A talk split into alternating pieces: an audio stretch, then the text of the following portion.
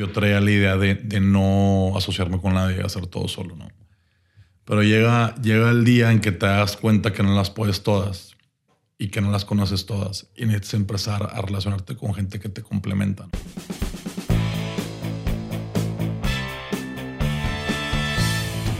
Bienvenidos a Crear o Morir, el podcast donde platicamos con personas que se han atrevido a crear su propia forma de ver el mundo. Esto sin morir en el intento. Este miércoles tenemos el gusto de traerles la plática que tuvimos con Alejandro Guajardo, socio de Adela Café, cafetería 100% mexicana, la cual busca evolucionar la tradición y homenajear al pilar mexicano, la mujer. Cofundador de Tetecolo, autocafé 100% mexicano, bueno y a buen precio. Socio de Clean Spot, entre otros emprendimientos. Alejandro estudió la licenciatura en Derecho en la Universidad de Monterrey. Sin embargo, no se enfocó únicamente en ejercer como abogado, sino que su interés por el área de humanidades y su visión de poder materializar su propia forma de ver el mundo lo empujó a involucrarse en la Comisión de Jóvenes Empresarios de CAINTRA, así como abrir su propia firma jurídica e invertir en varios emprendimientos como ya les platiqué. En el capítulo hablamos con Alejandro sobre su trayectoria profesional, algunos de los obstáculos con los que se topó, la importancia de tener socios que te puedan llegar a complementar para poder escalar tu idea y buscar el apoyo de una persona o personas dispuestas a darte mentoría. Espero que les guste el episodio tanto como nosotros. Realmente está lleno de buenos consejos aprendizajes y tips que a más de uno de ustedes les puede servir. Si es así, déjenos sus comentarios en nuestras redes sociales, nos ayudaría bastante para poder mejorar nuestro contenido. Sin más, comenzamos.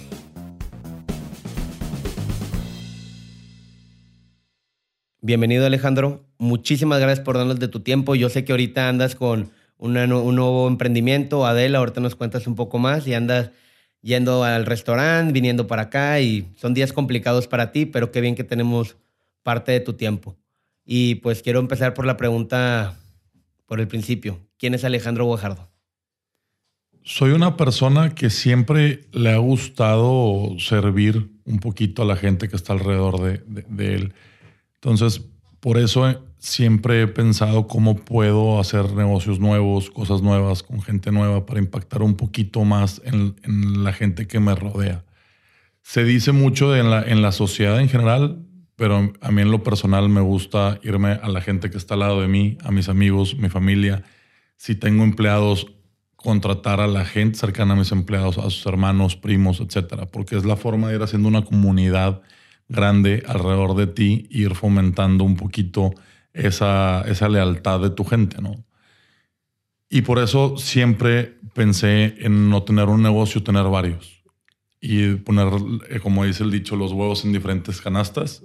Y es por eso que me ha tocado estar en, una, en, diferentes emprendimientos, ¿no? Completamente. Oye, me, hace, me es muy interesante y es lo que habías comentado tú también. Eres multidisciplinario en, en tema de emprendimiento.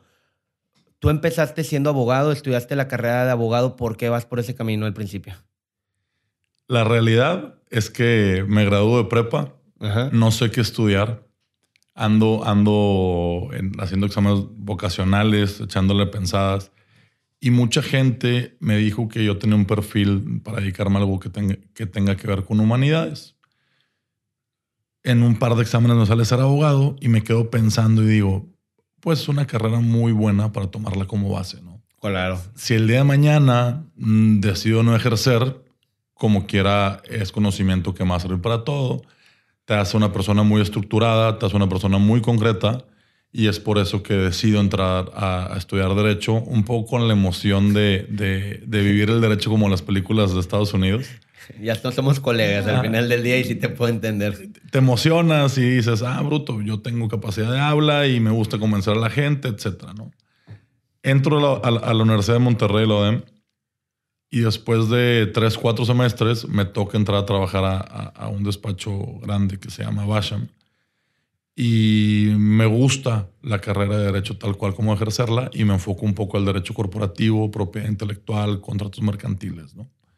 Me gradúo y pongo mi práctica. Siempre tuve muy claro que yo no quería trabajar para nadie porque siempre me ha gustado mandar, mandar o, o, batallo en acatar ciertas cosas. Entonces la única forma de poder hacer eso sin estorbarle a nadie es hacerlo por tu cuenta. ¿no?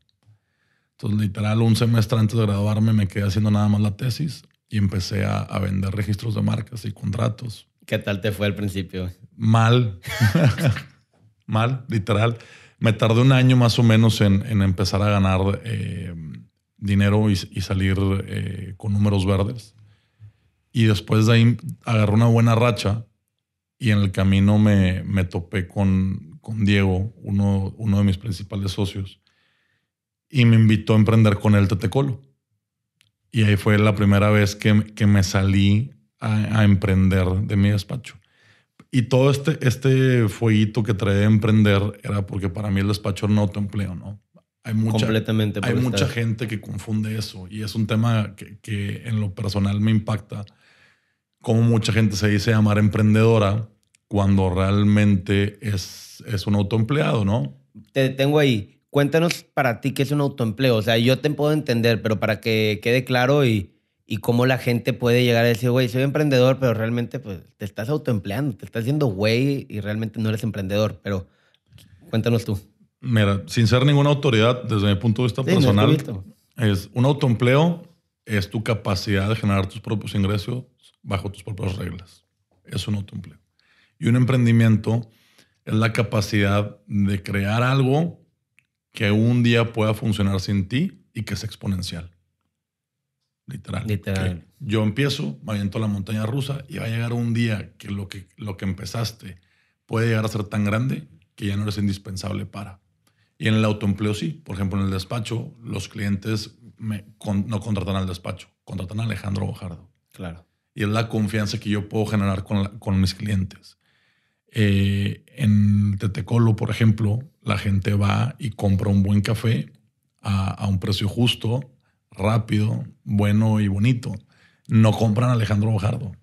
Entonces, esa es la diferencia primordial entre un autoempleo y un emprendimiento. Cuando algo depende de ti y cuando algo se sale de tus manos y es más importante que, que tú. ¿Y por qué piensas o por qué crees tú que la gente lo confunde bastante?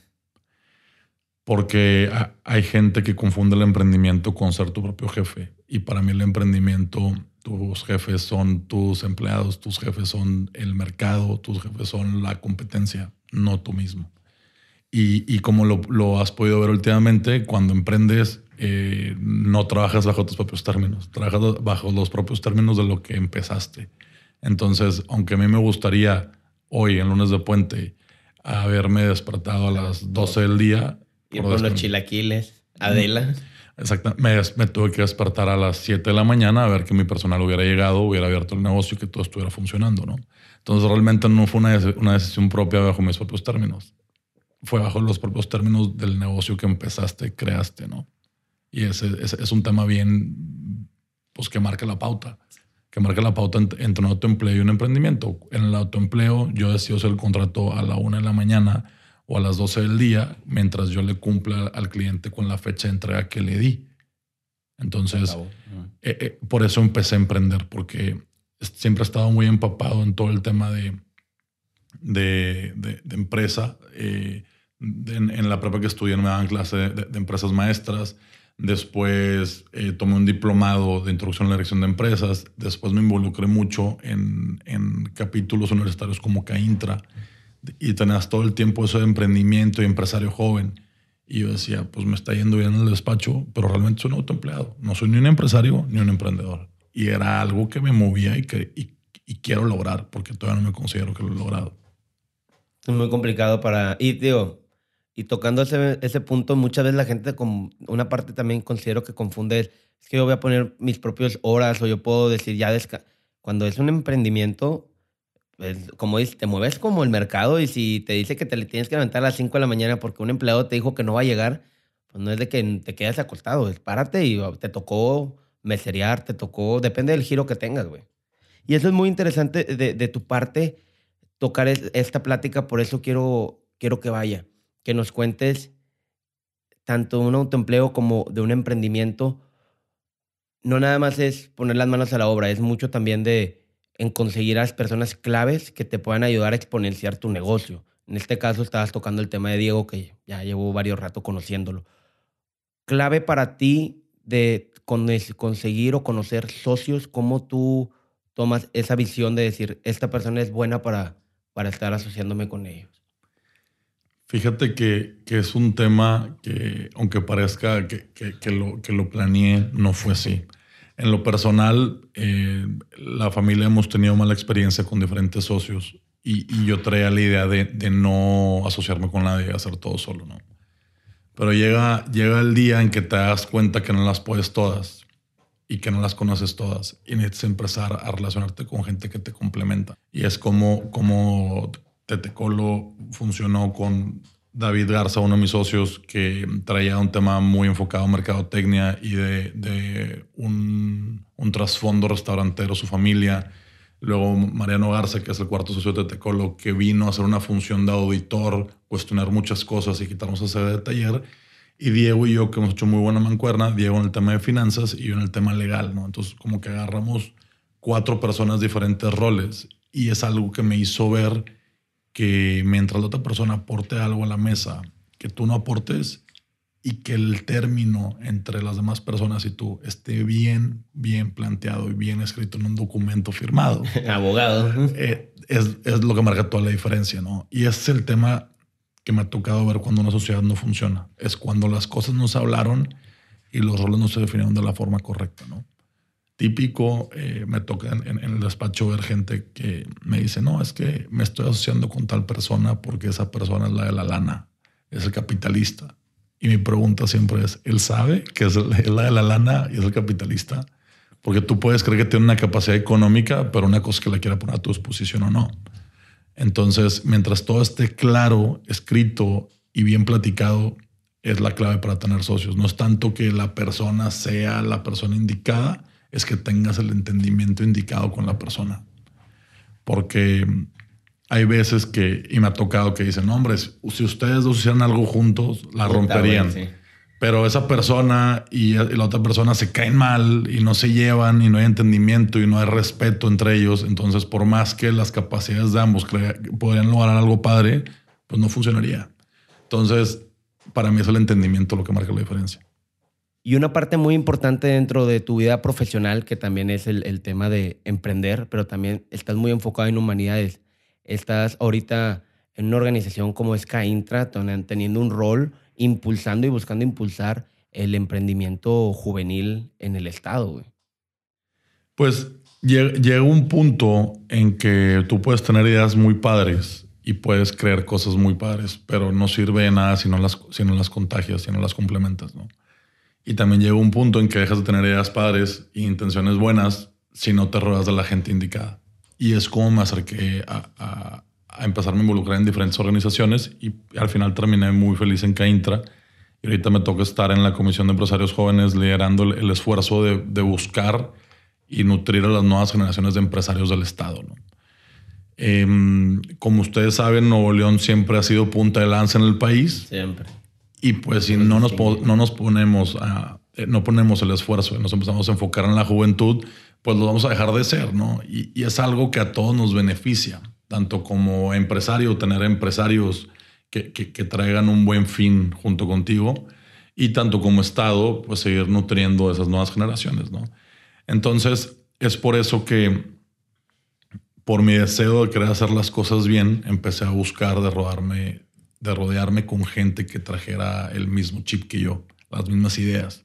Porque aunque tengo a veces muy buenos amigos, no todos eh, traen la misma intención, ¿no? Entonces, si te quieres retar, quieres pensar diferente y te quieres perfeccionar, pues necesitas buscar a gente que sea más fregona que tú. Gente que traiga más trayectoria que tú y gente que te a veces te da dos vueltas, ¿no? Y a veces batallas con eso y chocas, pero la verdad es, es por el, bien de todos al final de cuentas. Y por eso le dedico buena cantidad de mi tiempo todas las semanas a este tipo de actividades. Como dicen, si eres el más inteligente en, en el cuarto, salte de ahí, güey. Totalmente, porque pues ¿qué aprendes, ¿no? Nada más nutres el ego y el ego no te sirve de nada. No, no te va a llevar a ningún lado. Y, que, y es importante lo que estás comentando de el, el ambiente que es importante para llegar a ser alguien o para llegar a cumplir tus metas más rápido y éticamente pudieras el ambiente donde tú estás enfocado, si quieres ser emprendedor, métete a alguna organización, güey. ¿Por qué? Porque vas a estar con la gente con el mismo chip. Estar en un ecosistema un poco contaminado con, no te va a llevar a ningún lado, güey. Pues es muy fácil. Tú eres futbolista, ¿dónde estás? En, la, en la, cancha de fútbol, rodeado de tu, de tu equipo que todos quieren ser futbolistas. Entonces, si tú quieres ser emprendedor y quieres ser un empresario joven consolidado, pues rodeate de la gente que ya lo logró y o de la gente que también lo está buscando. ¿no? Si no te rodeas de ellos, con quién haces equipo, con quién te apoyas, con base a qué te perfeccionas, que agarras de ejemplo, ¿no? Tú eres futbolista y te volteas a ver a, figuras de tigres rayados o incluso a Messi Ronaldo y dices, un día quiero llegar a ser como él y te esfuerzas y ves sus videos y practicas, practicas, practicas. En todas las profesiones es igual. Entonces, cuando decides irte por el lado empresarial y emprendes, es lo mismo. Necesitas estar entrenando, entrenando, iterando, iterando, leyendo, leyendo, leyendo. Y en lo personal, a mí no me encanta leer mucho. Entonces, aparte, como abogado, que, que, sigue siendo mi actividad primordial, leo bastante cosas que no me interesan ni siquiera leer, pero tengo que leer. Entonces, por eso también me acerqué a, escuchar conferencias, escuchar podcasts, eh, artículos de revistas, eh, lectura más amigable y, también discutir ideologías con diferentes emprendedores que te comunican conocimientos, ¿no? Qué fregón. Esa parte, güey, esa parte de, rodearte con, gente chingona. Tengo dos preguntas. Una por el lado de la mentoría, que para qué consideras tú, por qué consideras tú, perdóname, la importancia de tener mentores, gente que tenga esa visión que tú tal vez no has tenido, porque ellos ya se dieron en la madre y no quieres que no quieren que tú te des en la madre.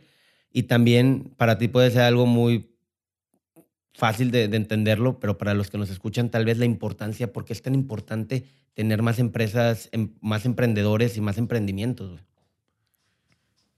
Mira, la, primera parte de la pregunta, ¿por qué es importante tener mentores? Porque es importante aprenderle a la gente que ha recorrido el mismo camino que tú. Y, y también no es nada más acercarte a una persona que ya recorre el mismo camino que tú. Es acercarte a una persona que le interesa ayudarte. Porque si tienes un mentor que no le interesa que mejores o no, o no, o no tiene cierta empatía contigo para ayudarte, esa mentoría no va a funcionar. Y a mí, me pasó. Yo, yo llevo tiempo buscando un mentor líder y lo que he encontrado es agarrar mentorías de temas en específicos con diferentes personas. Y me ha servido mucho. Si quiero hablar de negocios, voy con tal persona. Si quiero hablar de tema de finanzas, voy con tal persona. Si quiero hablar de liderazgo, voy con tal persona. RH, voy con tal director de RH. Y, y así lo he ido manejando, ¿no? No a fuerzas, si agarro un área, voy con la misma persona siempre, sino busco una persona experta en el tema. Y para crear esa empatía e interés de, que me ayuden, la fórmula que yo he desarrollado es darles algo a cambio, ¿no? Porque no es nada más y eh, en, el, en el dar está el recibir y en el recibir está el dar. O sea, tienes que llegar con una oferta de valor. Si no la tienes, la otra persona no tiene por qué interesarte en ti. A veces oferta de valor es un trueque de servicios. A veces oferta de valor es regalarle un buen kilo de buen café. A veces oferta de valor es, tener un, que, que, tenga un, un, oído para él también descargar sus frustraciones, etcétera, ¿no? Entonces, es, es eso. Siempre ser justo con lo que te dan y corresponderle a la gente que te da. Entonces, es como yo he podido aprovechar el tema de las mentorías. Tengo amigos que se tienen mentores eh, líderes y les ha servido muy bien, pero tú lo que tienes que entender es que no todo lo que le funciona a alguien te funciona a ti. Y vas encontrando tu propio camino que yo sigo buscándolo. Pero la clave es seguir buscándolo, no, no quedarte en el, ah, pues tengo que hacer esto y tengo que revisar eso. No, no, ponte a hacerlo y ponte a revisarlo. Es por un lado. Y la segunda parte de la pregunta. Antes, de pasar a la segunda parte, te la repito ahorita. Quitarte el ego, güey. Llegar con una persona que, porque siento yo que tú dices, no, tú, en general, conozco este negocio, güey, aquí mis chicharrones truenan, güey, yo sé, yo, yo conozco la operación y llega alguien, a ver, güey, ¿por qué tú vas a llegar a decirme cómo hacer? Y Pues tienes que llegar con un ojo muy humilde de, por favor, ayúdame o, o guíame con tu experiencia en alguna idea, güey. Claro, y es difícil. Yo en lo personal he batallado mucho con dejar de ser un poco obstinado y aceptar la crítica constructiva. Eh, y la verdad, empiezas a hacerlo cuando te empiezas a escuchar a la gente y te empieza a dar resultado. Al momento que aceptas una opinión y agarras lo bueno de esa opinión y la aplicas y, y ves el resultado positivo, te das cuenta que vale la pena. Estar abierto a recibir todo tipo de críticas estar abierto a recibir todo tipo de consejos, ¿no? Y la segunda pregunta que te decía era, ¿por qué es importante, bueno, vamos a verlo para el estado de Nuevo León, donde estamos, o para todo México, que existen más emprendimientos? Porque, digo, es una opinión que la mayoría de los empresarios van a, tener y, todos la compartimos. Si queremos cambiar a nuestro país y queremos crear cosas buenas en nuestra sociedad y, y que como mexicanos todos funcionemos mejor, pues necesitas poner bases sólidas. Y una parte fundamental de esas bases sólidas son las empresas. Entonces, si tienes empresas buenas, lideradas por gente buena, gente consciente, gente justa con su personal, con sus clientes, e, es, es, un, es, una cadena de efectos, ¿no? Haces eso y provoca otra cosa y otra cosa y otra cosa. Y todos esos, e, e, esos efectos o esa serie de efectos es lo que nos ayuda a mejorar y marcar un cambio real en nuestro país. Y es donde, donde siempre con, con la gente que, que, me, me, rodeado, procuro rodearme, tenemos algo en común. Todos estamos haciendo esta carrera de ser emprendedor para convertirnos en empresarios consolidados con un propósito muy claro. Y es donde radica toda la, todo el tema de lograr eh, algún día consolidarte como empresario, tener un propósito y un propósito válido hay mucha gente y lo puedes ver en el área que me gusta mucho, que es el tema de alimentos y bebidas. Eh, ¿Por qué crees que abren tantos restaurantes? Abren y cierran, abren y cierran. De pedo, güey, sí. Porque mucha gente dice, tengo lana o tengo quien me ponga la lana y, tengo buen gusto a la hora de comer. Entonces van y abren un lugar. Y si ese lugar no tiene un porqué detrás, no tiene una filosofía, no tiene una intención. Desde que entras en el local no respiras ese ambiente. Entonces, cuando tú haces todo con una razón detrás, con un propósito real y con, una historia y, con, con una buena intención en general, tú desde que entras al lugar se respira esa vibra y al momento que tu consumidor respira esa vibra, te perdona muchos errores que va solucionando al paso del tiempo. ¿no? Y es algo que nosotros nos hemos enfocado mucho, que es emprender con propósito y si tiene tal nombre es por esto y si le pones tal color es por tal. No es nada más porque, ay, me gusta eh, tal color y quiero que todo sea amarillo. ¿Por qué? Porque me gusta el amarillo. Pues no. Cada color tiene su significado, cada color provoca ciertos sentimientos. Una y dos, cada color determina la temática de tu lugar. Entonces, si tú quieres un lugar que sea identificado 100% mexicano, como es mi caso, pues ponte a leer un poquito de la cultura mexicana, estoy a la detalle, aunque somos mexicanos, necesitamos empaparnos cada vez más con las cosas eh, pues que, rigen nuestra cultura, nuestro folclore, nuestras tradiciones, y agarra, agarra las cosas que te sirven para tu concepto, ¿no? Entonces, esas son las cosas que marcan el cambio, cuando realmente hay un propósito y un porqué detrás. No nada más puse algo por poner o puse algo para ser mi propio jefe o puse algo porque puedo. O porque tengo, sí. Y digo, a raíz de todo esto que nos estás platicando y conociéndote, ya hemos grabado con Diego, pues eso es Tetecolo. Es una, tiene causa, tiene propósito, tiene pues toda la filosofía. Si quieres, cuéntanos un poco de, tu perspectiva. Ya tenemos la de Diego, pero quiero ver tu perspectiva de, de Tetecolo. Eh, Tetecolo nació, de hecho, platicando en, en, la ODEM, Diego y yo. No nos llevábamos bien, como ya lo hemos platicado antes. hemos hablado por qué. Y y fue un tema que coincidimos en que los dos sentíamos la necesidad de crear oportunidades, no consumirlas, y los dos estábamos encantados, o estamos más bien encantados con lo que es México y creemos que tenemos muchas cosas buenas desde nuestra gente, nuestra cultura, nuestras tradiciones, que como nuevas generaciones no las, no las sabemos apreciar y como estamos muy cerca de Estados Unidos, pues estamos un poco viciados por la cultura de, Estados Unidos y el consumismo. Y a veces nos olvidamos que lo que tenemos en casa es excelente y de muy buena calidad. Y fue como nace Tetecolo. Es una, un café enfocado en mercado circunstancial del pisa y corre, como nos gusta decir, como buenos regios donde desde que llegas al negocio puedes ver muchos ingredientes mexicanos, desde el color rosa mexicano, el, degradado del logo principal que es un búho, que es un zarape, las macetitas que hacen alusión a las haciendas mexicanas, y le empieza a poner muchos ingredientes y eso nos lleva a nuestro propósito, que es despertar a México, que es hacer esa llamada atención al mexicano de date cuenta lo que tienes y vamos a ser a un México chingón entre todos y todos juntos, ¿no? Estando en ese tema de Tecolo, teníamos una idea de, llevarlo un poquito más atrás, ¿no? Que este Tecolo, aquí están nuestras tradiciones, aquí está nuestra cultura modernizada, llevada al día de hoy, pero nos faltaba explicar ese propósito de cómo evolucionar las tradiciones el día de hoy. Y es como empezamos a Adela hace dos semanas. ¿Ya te ha tocado ir? Ya, ya, disfruté los, el nido de chilaquiles. Exacto. Y, muchos otros platillos que, tienen ingredientes de la evolución de nuestra sociedad, la evolución de nuestro país y nuestra evolución gastronómica. Y es donde sale la banda de la que es evolución a la tradición. Que es, ya tenemos algo bueno, nuestras abuelitas, que de hecho de ahí viene el nombre de la por mi abuelita, nuestras abuelitas nos enseñaron las cosas bien.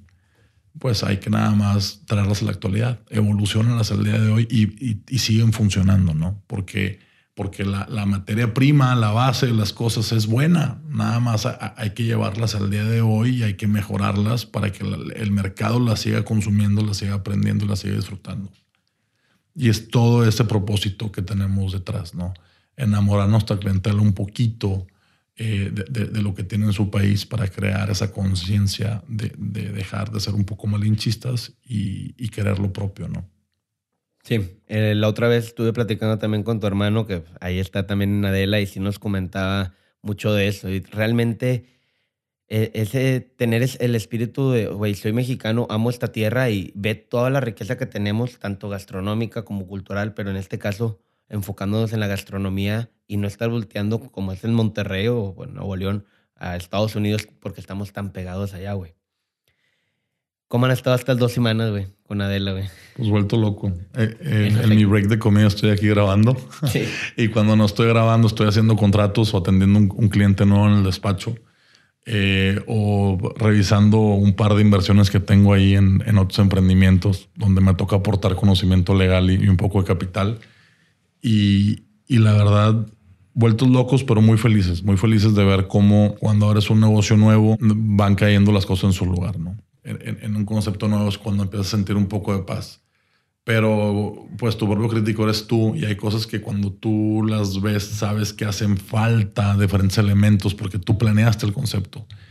Y, el cliente no se da cuenta y la gente te dice, relájate, la gente no está dando cuenta que te faltó colgar este cuadro aquí, la gente no está dando cuenta que eh, los chilaquiles sean montados de ladito y no en el, no en el centro. La gente no sabe que que la bebida debe dar un poquito más canela. Pero, pero a la hora que tú creas algo y le, metes amor, cariño y tiempo, quieres que salga lo más perfecto posible. Y es por eso que, que ahorita nos toca estar ahí sentados 24/7 eh, hasta que las cosas funcionen sin ti, que es donde volvemos a, la raíz de lo que es ser emprendedor. Siempre estar procurando eh, crecer tu capital humano y de hecho la, la gerente que tenemos ahorita en Adela fue supervisora en una sucursal, una sucursal de Tecolo. Y la, y la demás gente que está alrededor es gente que ha trabajado con otros, en otros proyectos y empiezan a crecer contigo. Y es un sentimiento muy padre y es como puedes ir soltando un poquito el negocio poco a poco, ¿no? Como decías tú, tal vez no se dan cuenta que acomodas los chilequilos o faltó algo. Tú no, pero yo sí me doy cuenta y es tu, es tu hijo, es tu, el, el nuevo Adela ahorita, es el que está dando los baby steps. Hay que darle todos los kilos y hay que estar ahí. Y eso es algo que podemos tomar para, para lo siguiente de, tienes Tetecolo, tienes Adela, tienes tu despacho, tienes otros emprendimientos y estás como líder en una organización. ¿Cómo le haces tú, güey, para tener tanto, tus 24 horas del día, cómo las repartes y los recursos humanos, los recursos, todos tus recursos, podemos llamarlos de muchas formas, pero ¿cómo le haces tú? Mira, partiendo del supuesto que si me preguntas si es correcto, te diré que no, para empezar. Pero la, verdad es que mi persona, soy una persona que batalla para concentrarse o enfocarse en un cierto punto. Y la fórmula que yo encontré de, pues no, o que sigo mejorando, es tener diferentes puntos de atención para cuando no estoy concentrado en una cosa, poderme concentrar en otra. Y fue como fui diversificando un poquito mis días y, mi, horario, mi horario laboral. Empecé siendo muy estructurado, eh, poniendo que de 8 de la mañana a 2 de la tarde voy a estar enfocado en el despacho y de 2 en adelante voy a estar enfocado en lo demás. Los sábados en la mañana voy a trabajar en este proyecto nuevo y los domingos voy a trabajar un poquito más y luego descansar porque es importante también descansar, divertirte y convivir con tu familia. Sino para que es todo lo que haces, güey. Exactamente, pero llegó un punto en que todos los negocios y todas las cosas siguen teniendo necesidades y las necesidades no, no, no tienen el mismo horario que tú planeas, ¿no? Entonces, ¿cómo lo solucionas? Rodando, rodeándote de gente valiosa, ¿no? Tengo una secretaria que me organiza una agenda eh, porque me hace falta mi organización. Tengo mil aplicaciones y ahora con la tecnología es muy fácil tener mil recordatorios para que no se me olviden las cosas.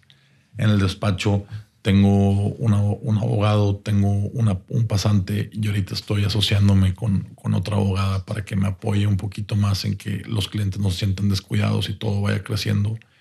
En Tetecolo estoy, estoy muy apoyado por mis socios y, Diego, que ahorita trae la dirección de la empresa. En Adela estoy muy apoyado por mi hermano, que es el chef y, y tiene muchos más años de experiencia que yo en el sector restaurantero.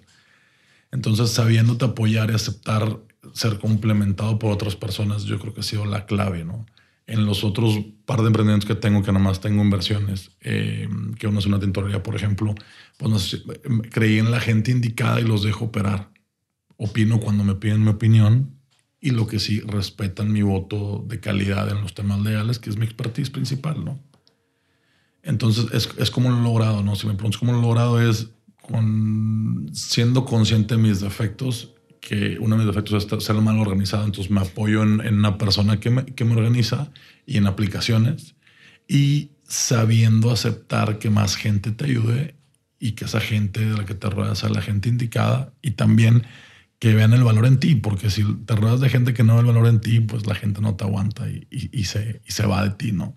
Entonces es como lo, como lo he ido manejando, como te digo, no creo que sea lo correcto, no creo que lo tenga dominado al 100, pero sí te digo que todos los días despierto con, con el sentimiento que estoy haciendo las cosas bien y las estoy haciendo con un propósito y con ganas de seguirle chambeando. ¿no? ¿Te costó delegar? no delegar como tal, te costó como que empezar a decir, bueno, confío en esta persona, confío en aquella y sé que el trabajo lo están haciendo como yo quisiera o como yo lo hago, porque son socios al final del día, pero ¿te costó?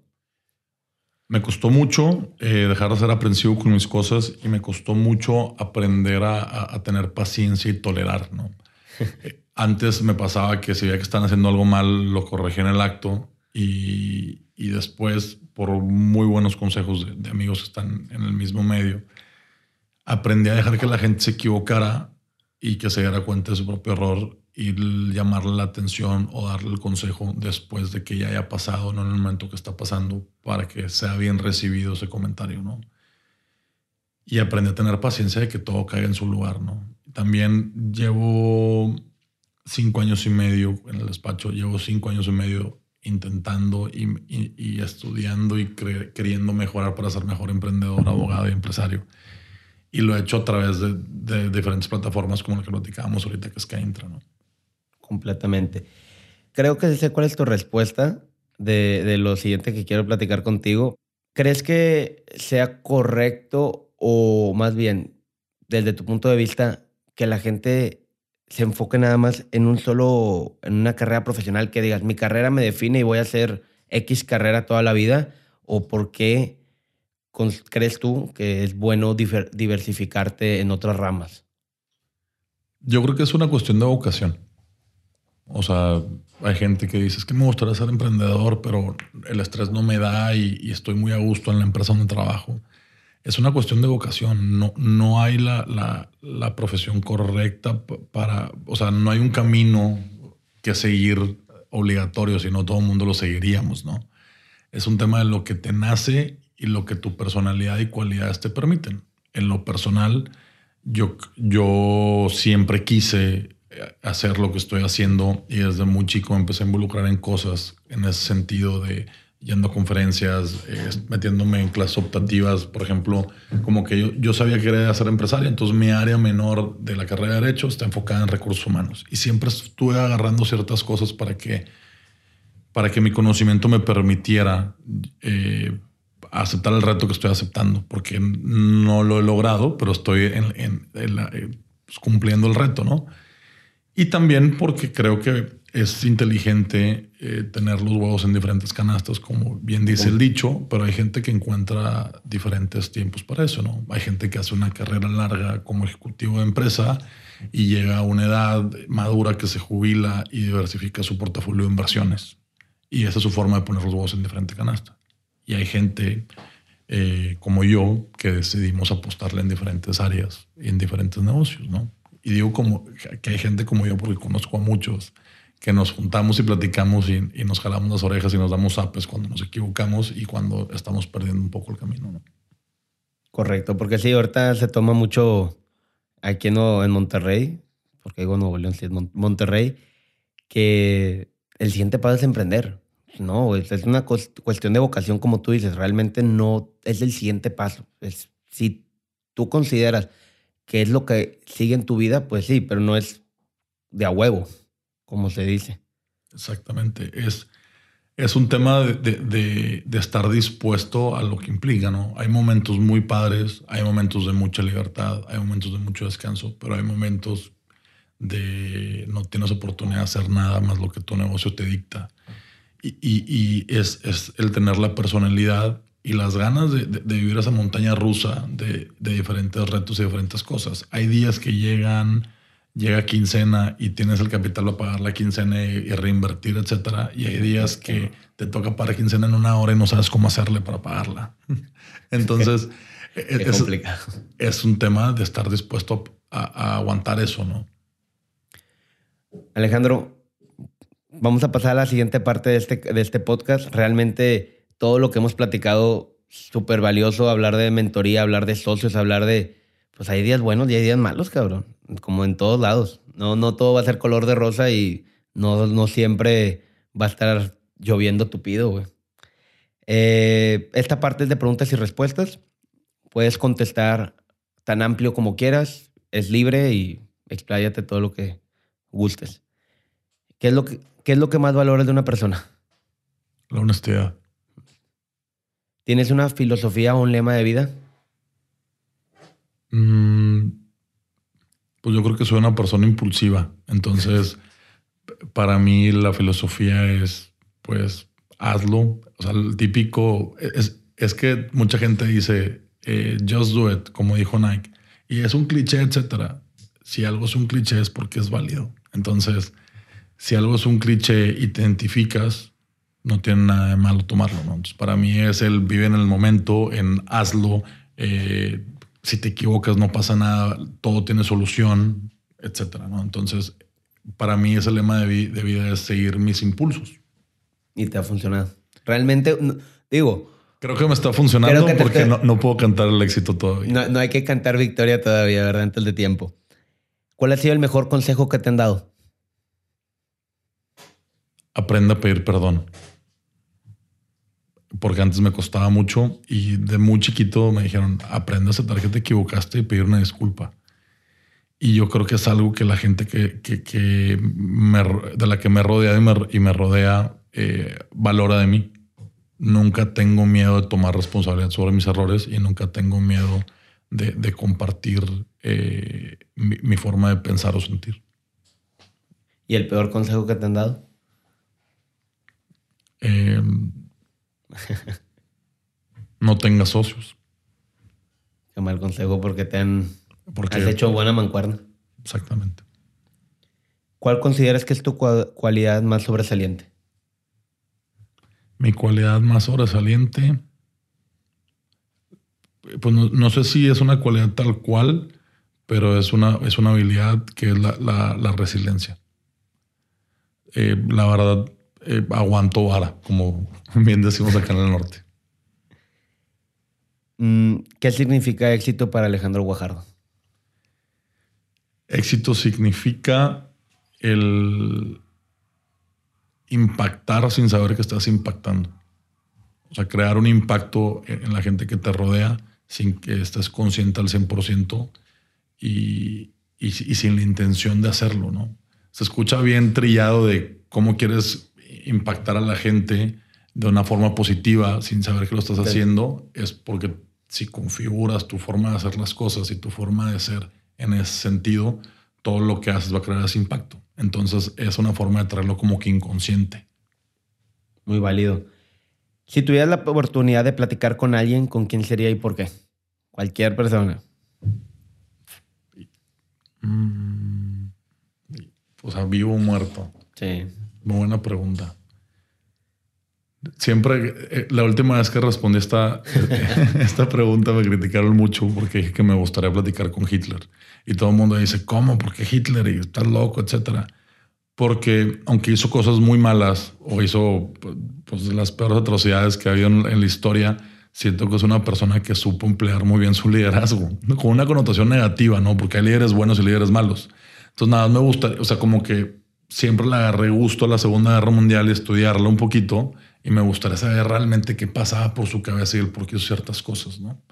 Eso es como que una curiosidad histórica y como empresario eh, soy fan de, Don Eugenio, la verdad. Todo lo que hizo en sus empresas, sus decálogos, sus reglas, su forma de, servir a, su gente, me impacta, me gustaría platicar con él también. Tocando el tema de Hitler, es muy interesante, digo, viéndolo, todo lo que hizo o sea, cómo llegó a donde, está, a donde tuvo que estar, si bien es cierto y como lo dices, hizo las peores atrocidades, tanto tema estratégico, güey, como, porque era un orador impresionante el cabrón, o sea, realmente la forma que pudo llegar a escalar fue muy interesante y la gente puede sacar mucho de, eso, güey, no nada más por el otro lado. ¿Dónde te hicieron la pregunta, por cierto? En una consultoría de, de definir el propósito de la empresa. ¿Qué persona admiras más y por qué? Es una pregunta muy difícil porque admiro muchas personas. Eh, pero yo creo que, que, una persona que admiro mucho es a mi papá porque a pesar de todas las cosas buenas o malas que puede haber a su alrededor, se mantiene, un estado de ecuanimidad y, y, un buen humor y una buena cara ante cualquier cosa, ¿no? O sea, puedes llegar eh, y puedes estar súper enfermo y como que ya te va a hacer una broma puede estar en un funeral y no le va a dar miedo sacarte una sonrisa, etcétera. Y es una cualidad que me gusta mucho y aunque batallo en, en, replicarla, lo intento. ¿Qué es algo que más te desespera de ti, güey? El saber lo que tengo que hacer y tardarme tanto en hacerlo. A ver, dale. Ejemplos o cuéntanos más. Por ejemplo, eh, dejar una tarea. Tengo que entregar este contrato el martes 5 y el lunes 4 estoy a las 12 de la noche haciéndolo cuando sabía un mes antes. ¿no? Eso es en el, punto de vista profesional y en el punto de vista personal, el saber que, que por ejemplo, yo antes estaba mucho más gordito y, y por salud empecé a cuidar un poquito el, el, tema de lo que comes, lo que haces, hacer un poco de ejercicio y, y, el, y el sentir el buen efecto que tuvo en mí eso entonces, cuando lo descuido, me da un poco de coraje sabiendo que lo correcto es hacer lo que, lo que estaba haciendo, ¿no? Y supongo que se fue un poco revuelto, pero es el tema de si sabes si algo te hace bien, pues sigue haciendo. ¿Te gustan mucho los deadlines o qué? En el tema profesional, güey. Me gusta. El rush. Pues no, no me gusta el rush, pero soy bueno en él. Soy bueno trabajando bajo, presión. Tú sabes, lo provoco. Inconscientemente. inconscientemente. Que es algo que ahorita te está quitando el sueño. Adela. Literal. Literal. Adela, el nuevo concepto, porque aunque tiene mucho sentido en nuestro modelo de negocio, también tiene algo de capricho propio. Entonces, eh, es algo que tiene que resultar porque la gente confió en mí. Y aunque, aunque ha tenido algo de costo oportunidad en mi vida profesional, yo creo que, me encanta el reto y pues, no voy a dormir a gusto hasta que funcione. Hasta que despegue. Ya sé que nos dijiste que no lees mucho, pero ¿tienes algún libro que nos recomiendes? favorito, algo. Un libro favorito que les recomiende. Está el, el del tema empresarial, eh, From Good to Great. Mm.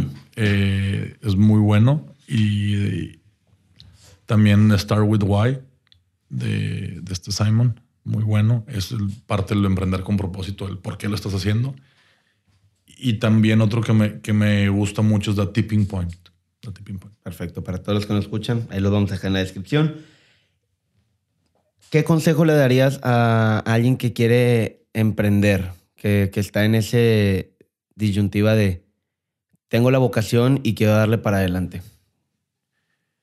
Que empiece, que, que se atreve a equivocarse, literal. Ese impulso. Hay mucha gente que, que tengo muy buenos amigos que han creado 10 empresas y le funciona el número 11 y hay otros que les funciona la primera.